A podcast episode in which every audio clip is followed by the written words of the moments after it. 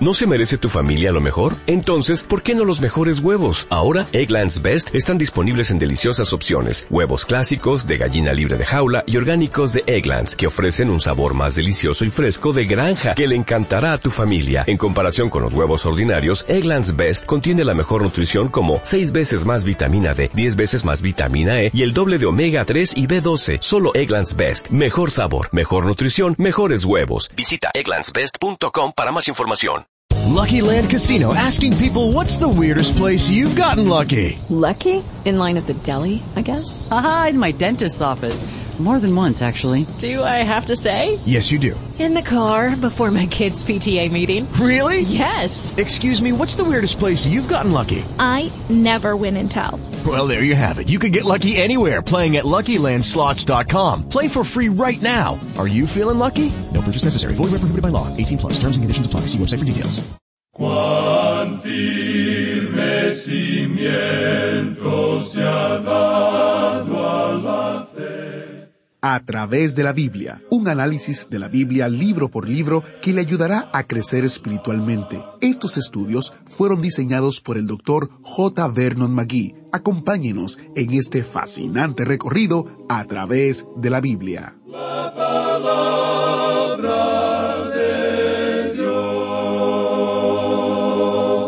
Porque es necesario que el obispo sea irreprensible, como administrador de Dios, no soberbio, no iracundo, no dado al vino, no pendenciero, no codicioso de ganancias deshonestas, sino hospedador, amante de lo bueno, sobrio, justo, santo, dueño de sí mismo, retenedor de la palabra fiel tal como ha sido enseñada, para que también pueda exhortar con sana enseñanza y convencer a los que contradicen. Así leemos en Tito capítulo 1 versos del 7 al 9. La pregunta es, ¿cuál es el papel de los ancianos en su iglesia? Ese es el tema que se aborda en el estudio de hoy. Bienvenidos a través de la Biblia, el programa donde conocemos a Dios en su palabra. Soy su anfitrión, Heiel Ortiz, invitándole a que abra su Biblia o encienda su Biblia en Tito capítulo 1. Estaremos en el versículo 8. Si ha estado escuchando el programa por mucho tiempo, sabe que este ministerio en español es parte de un ministerio global. La misma enseñanza que usted escucha en español se escucha en más de 200 idiomas y dialectos por gente alrededor del mundo. Nuestra misión es sencilla, llevar la palabra entera al mundo entero. A pesar de que el fundador del ministerio, el Dr. J. Vernon McGee, está con el Señor en el hogar celestial desde el año 1988, seguimos adelante con la misión que él empezó. De hecho, este año 2023 celebramos el 50 aniversario de A través de la Biblia en español y celebramos la fidelidad de Dios durante todos estos años. Quiero dar la bienvenida otra vez a Giselle, nuestra compañera de ministerio. ¿Qué nos traes hoy, Giselle? Hola, Heiel. Quiero mencionar varias maneras que nuestros oyentes pueden ser parte de lo que Dios está haciendo en el ministerio de maneras muy prácticas. Excelente, Giselle, cuéntanos. En primer lugar, Heiel pueden orar. Sus oraciones son vitales para el ministerio. Es importante que estén con nosotros en la guerra espiritual, para que más almas puedan ser alcanzadas y más vidas cambiadas a través de la enseñanza de la palabra de Dios. Muchos de ustedes nos escriben y nos dicen que están orando a favor del ministerio y por los miembros del equipo. Para nosotros, Geiel, no es poca cosa y se lo agradecemos muchísimo. Así es, las oraciones son parte del motor que Dios utiliza para mover a este ministerio y hacer posible todo lo que hacemos. Una segunda forma de colaborar es compartir a través de la Biblia con sus conocidos, amigos y familiares. Con tantas formas de escuchar, puedes ayudarles a encontrar la forma que más les convengan. Es fácil compartir a través de las redes sociales o compartiendo un enlace por WhatsApp. Si todavía no nos sigue en las redes sociales, entonces búsquenos en Facebook, Twitter e Instagram. También, Giselle, tenemos nuestro nuevo canal de YouTube, que es el único canal oficial de A través de la Biblia en español, donde compartimos no solamente el programa diario, sino noticias del ministerio, testimonios de oyentes y hasta videos especiales de nuestro querido maestro Samuel Montoya. Así es, Geyel. Y finalmente este ministerio depende del apoyo financiero de aquellos que se benefician de él. Agradecemos cada ayuda financiera, cada donación, sin importar la cantidad, pues nos ayuda a continuar en el ministerio para que se pueda escuchar el programa en una variedad de plataformas y para que podamos obsequiar todos los recursos gratuitos relacionados con el estudio a la mayor cantidad de gente posible. El Señor Heiel ha provisto todo lo que tenemos a través del pueblo de Dios. Así es, estamos contentos de saber de que usted colabora con nosotros y nos ayuda a llegar a más personas. Con sus oraciones, con su ofrenda y compartiendo lo que hacemos, podemos llegar a más personas con el poder de la palabra. Gracias Giselle por estar con nosotros y bien me imagino que ya a estas alturas usted tiene ya en su Biblia o en su celular Tito capítulo 1 versículo 8. ¿Qué tal si iniciamos en oración? Padre Celestial, te damos gracias porque podemos venir a tu palabra, podemos aprender de ella y ella puede decirnos cómo vivir vidas que te honren a ti, no solamente en nuestra vida diaria, sino también en nuestra vida de iglesia. Ayúdanos a entender todo lo que está detrás de esto de tener ancianos y pastores que sean conforme a tu palabra. Oramos para que tú sigas proveyendo hermanos que sean útiles para tu obra, donde quiera que haya una necesidad. En el nombre de Jesús oramos. Amén. Bueno, ahora nos preparamos para iniciar nuestro estudio bíblico. Así que busque su Biblia o encienda su Biblia porque iniciamos nuestro recorrido bíblico de hoy con las enseñanzas del Dr. Magui en la voz de nuestro maestro Samuel Montoya. En este día, amigo oyente, regresamos a la epístola del apóstol Pablo a Tito y vamos a considerar nuevamente lo que se nos dice en el capítulo uno, comenzando con el versículo ocho. Aquí estamos hablando acerca de los requisitos para los ancianos u obispos. Creemos que estas palabras son sinónimas. La palabra anciano se refiere a la persona, que esa persona tiene que ser madura, que haya alcanzado cierta madurez física y espiritual. Y luego, él es un obispo en el sentido de gobernar y tiene que ver con su cargo. Permítanos decir además que no creemos que Tito fue a la iglesia y seleccionó ancianos así arbitrariamente. No creemos que él le pidiera a los hombres que se pusieran de pie para él mirarlos y luego escogía a los que más le gustaran. Creemos que estos hombres ya eran ancianos, pero ahora deben ser ordenados. Ahora reconocemos que hay personas que creen que fue Tito quien los nombró. Pero creemos que si él hubiera hecho eso, entonces la Iglesia también habría tenido que aprobarlos, y estamos seguros que lo hicieron. No queremos comenzar una polémica en cuanto a esto porque no creemos que sea de tanta importancia para nosotros en el presente. Lo importante de notar son los requisitos para este cargo en particular, y en nuestro programa anterior estábamos considerando esos requisitos. Vamos a comenzar en el versículo ocho el estudio de hoy, y debemos destacar que el obispo o el anciano no se refería simplemente a un hombre solo, ya que siempre eran varios los que ocupaban ese cargo, había varios ancianos u obispos.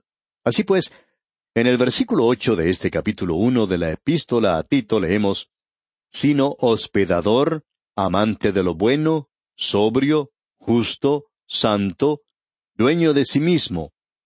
Estos son los requisitos que esta gente debe alcanzar, y estamos seguros de que ya estamos bien familiarizados con esto. Y Pablo continúa diciendo en el versículo nueve, retenedor de la palabra fiel tal como ha sido enseñada, para que también pueda exhortar con sana enseñanza y convencer a los que contradicen. Había dos cosas que esta persona debía hacer. Una es que él debía ser capaz de exhortar, es decir, de enseñar la palabra de Dios. Creemos que esto es muy importante de notar de nuestra parte, y este hombre también tiene que ser capaz de convencer, refutar a los herejes. A ellos es a los que se está refiriendo aquí cuando dice aquellos que contradicen. Ese hombre entonces tiene que estar preparado para hacer dos cosas.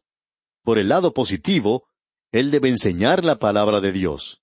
Y también él debe ser capaz de convencer a aquellos herejes que están a su alrededor. Creemos sinceramente que los hombres que tienen algún cargo en la Iglesia deben ser hombres que han estudiado bien la Biblia. No pueden ser hombres que sin ninguna instrucción son colocados a ocupar cargos como los que estamos mencionando. A veces, en época de guerra, los ejércitos se ven forzados a nombrar a tenientes o sargentos en una forma más rápida que lo acostumbrado. Como resultado, se tiene personas que son un poco, digamos, peculiares ocupando su cargo. Así es que pensamos que lo mismo debe aplicarse en la iglesia. Usted recuerda que el apóstol Pablo dijo, No impongas con ligereza las manos a ninguno. Es decir, que no tenemos que tomar un hombre que se convirtió esta noche, digamos, presentando su testimonio mañana por la noche, y luego al segundo día se le da un cargo en la iglesia, y luego al día siguiente se le nombra evangelista, y después pastor de una iglesia en el quinto día. Muchas veces actuamos de esa manera y creemos que esto es algo desafortunado para la iglesia. Este hombre debe ser capaz de mantenerse firme en la palabra de Dios y poder enseñarla. Ahora, comenzando con el versículo diez, el apóstol Pablo va a hablar en cuanto a la mala reputación de los cretenses. Aun cuando él se está refiriendo a los que vivían en la isla de Creta, todos los hombres, amigo oyente, son pecadores, todas las tribus, toda nación, esa es la condición del hombre. Todos somos hermanos en el sentido de que todos somos pecadores. Ahora, no todos estamos en la hermandad de Dios, eso es cierto, porque uno solamente llega a eso a través del nuevo nacimiento, llegando a ser hijo de Dios mediante la fe en Cristo.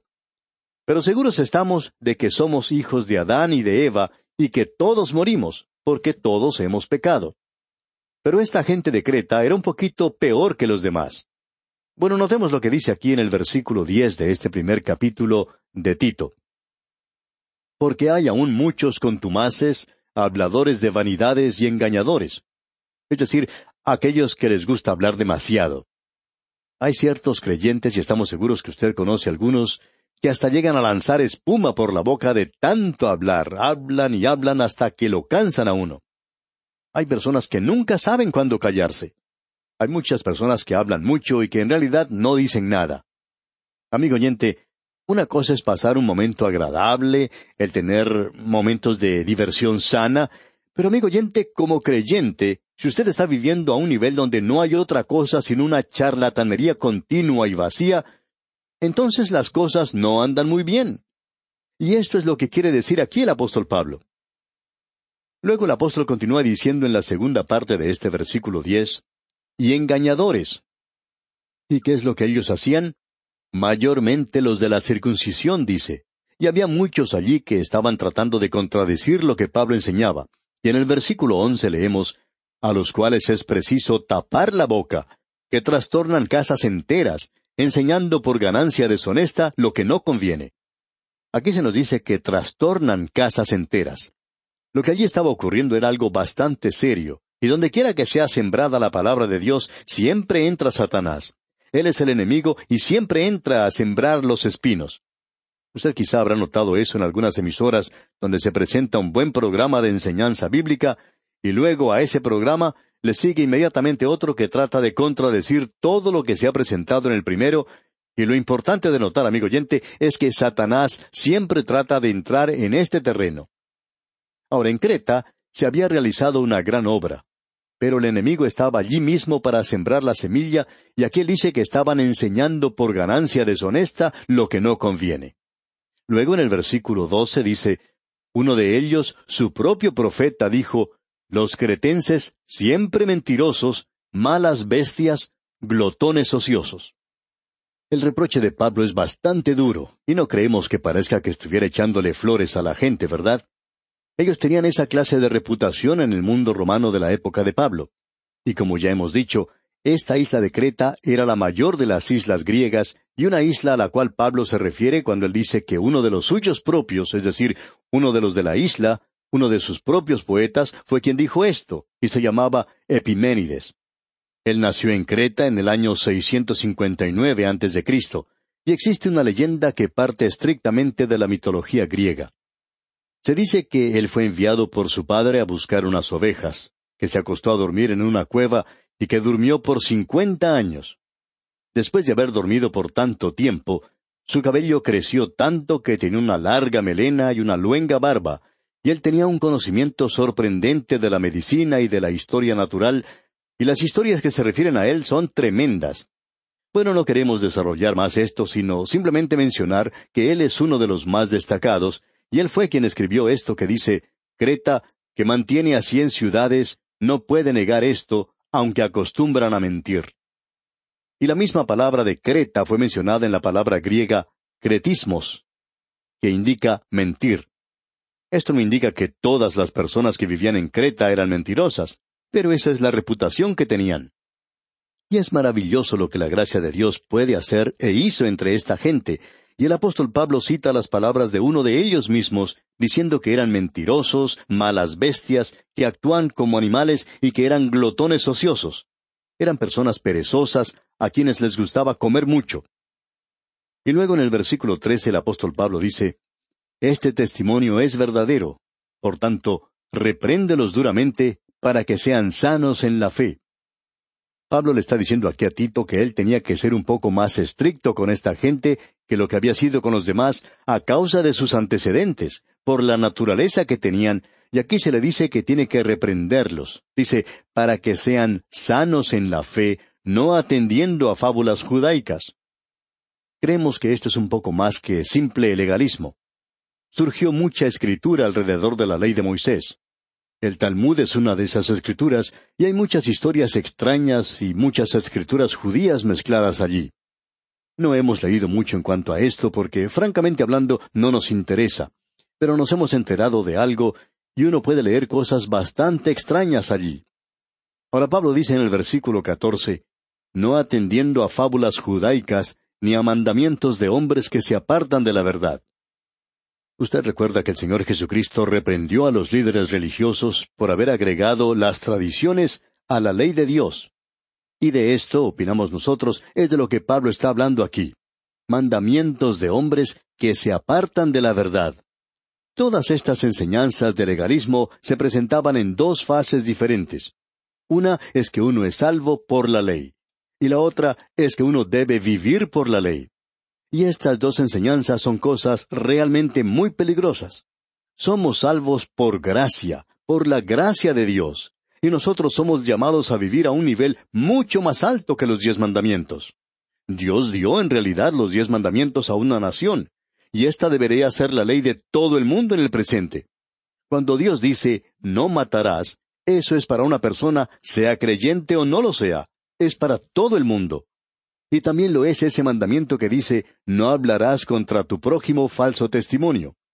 Pero nosotros, amigo oyente, somos salvos por la gracia de Dios y llamados a vivir en un nivel mucho más elevado que esto. Ahora el versículo quince de este capítulo uno de la epístola a Tito dice, Todas las cosas son puras para los puros, mas para los corrompidos e incrédulos nada les es puro, pues hasta su mente y su conciencia están corrompidas. Hay una gran cantidad de personas que se apoyan en este versículo para decir exactamente lo opuesto a lo que vemos aquí, que nosotros somos salvos por gracia, y entonces no importa cómo vivamos, y que si somos salvos y puros, entonces podemos vivir de cualquier forma. Y siempre ha habido cultos y sectas que han desarrollado esto. Sus líderes dicen, bueno, nosotros vivimos en pecado, aunque en realidad no utilizan esta palabra. Pero para nosotros no es pecado, para nosotros es permitido hacer eso porque todas las cosas son puras para los puros. Debemos aclarar, amigo oyente, que el apóstol Pablo está hablando aquí de algo que en realidad no tiene nada que ver con la moral. Él está hablando aquí sobre este asunto del legalismo y de comer carnes. Amigo oyente, hay muchas personas que están haciendo dietas, y por lo general los cultos y sectas siempre tienen que ver con alguna dieta un poco rara. Y lo que se nos dice aquí todas las cosas son puras para los puros, se refiere a que uno coma o no coma carne. Eso no hace ninguna diferencia. ¿Qué diferencia puede hacer? Bueno, toda la comida es limpia. Todas las cosas son puras para los puros. Y si usted quiere comer la carne de una víbora cascabel, bueno, eso es cosa suya, amigo oyente.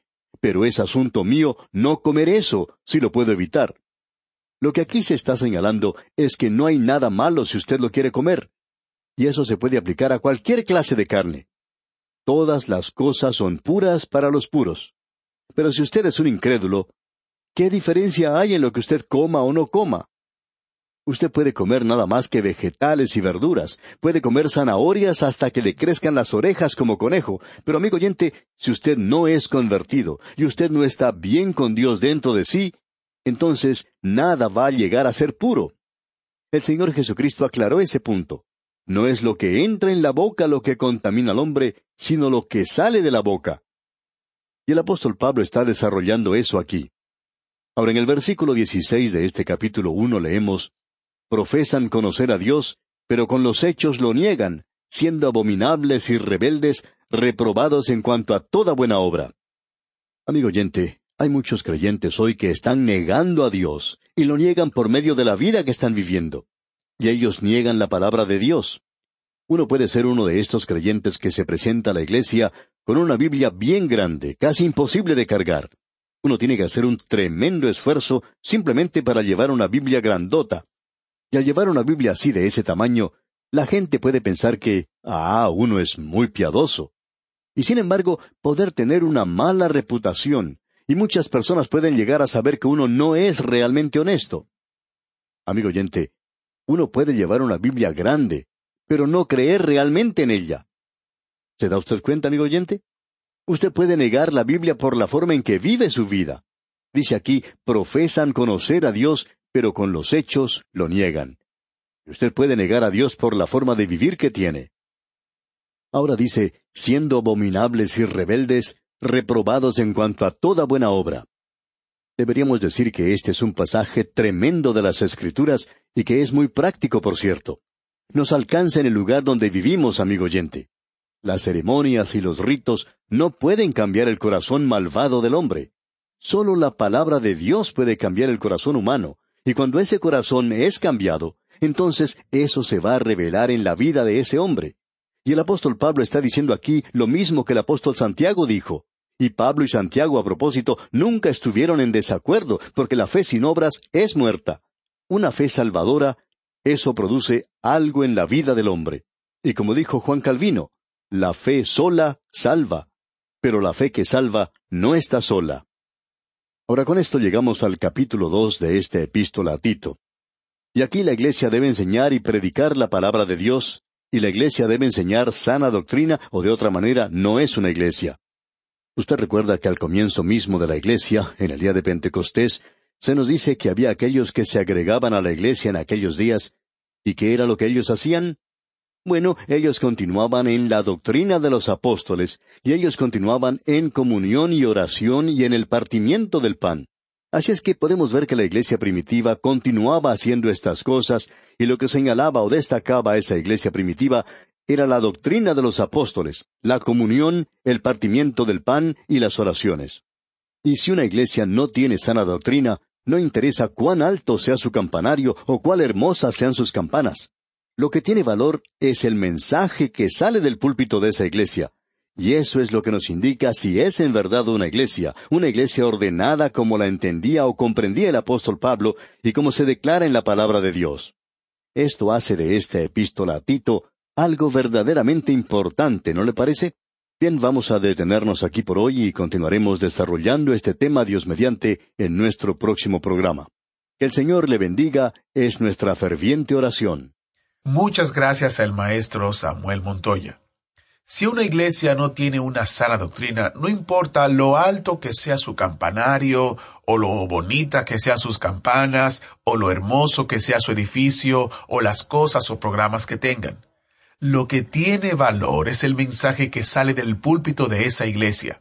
Y eso es lo que nos dice si es verdaderamente una iglesia, una iglesia ordenada como lo entendía el apóstol Pablo y como está declarada en la palabra de Dios. Esto hace que el estudio de esta epístola de Tito sea algo verdaderamente importante. ¿No le parece? Bueno, si Dios lo permite, en una próxima entrega estaré con ustedes aquí guardándoles un asiento especial mientras continuamos nuestro fascinante recorrido a través de la Biblia, en esta ocasión en la carta de Pablo a Tito. ¿Fue de ayuda para usted el estudio de hoy? ¿Desea enviarnos algún comentario de lo que ha estado escuchando? Entonces escríbanos, no espere más. Nuestro correo electrónico es atv@transmundial.org. atv@transmundial.org Si desea recibir las notas y bosquejos de lo que estamos estudiando, suscríbase gratis en nuestra página en Internet, a través de la Biblia.org barra notas, a través de la Biblia.org barra notas.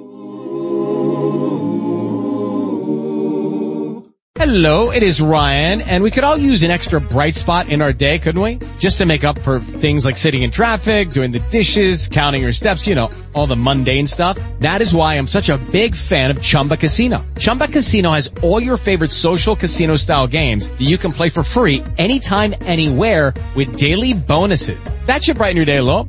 Actually, a lot. So sign up now at chumbacasino.com. That's chumbacasino.com. No purchase necessary. BGW. Void were prohibited by law. See terms and conditions. 18 plus.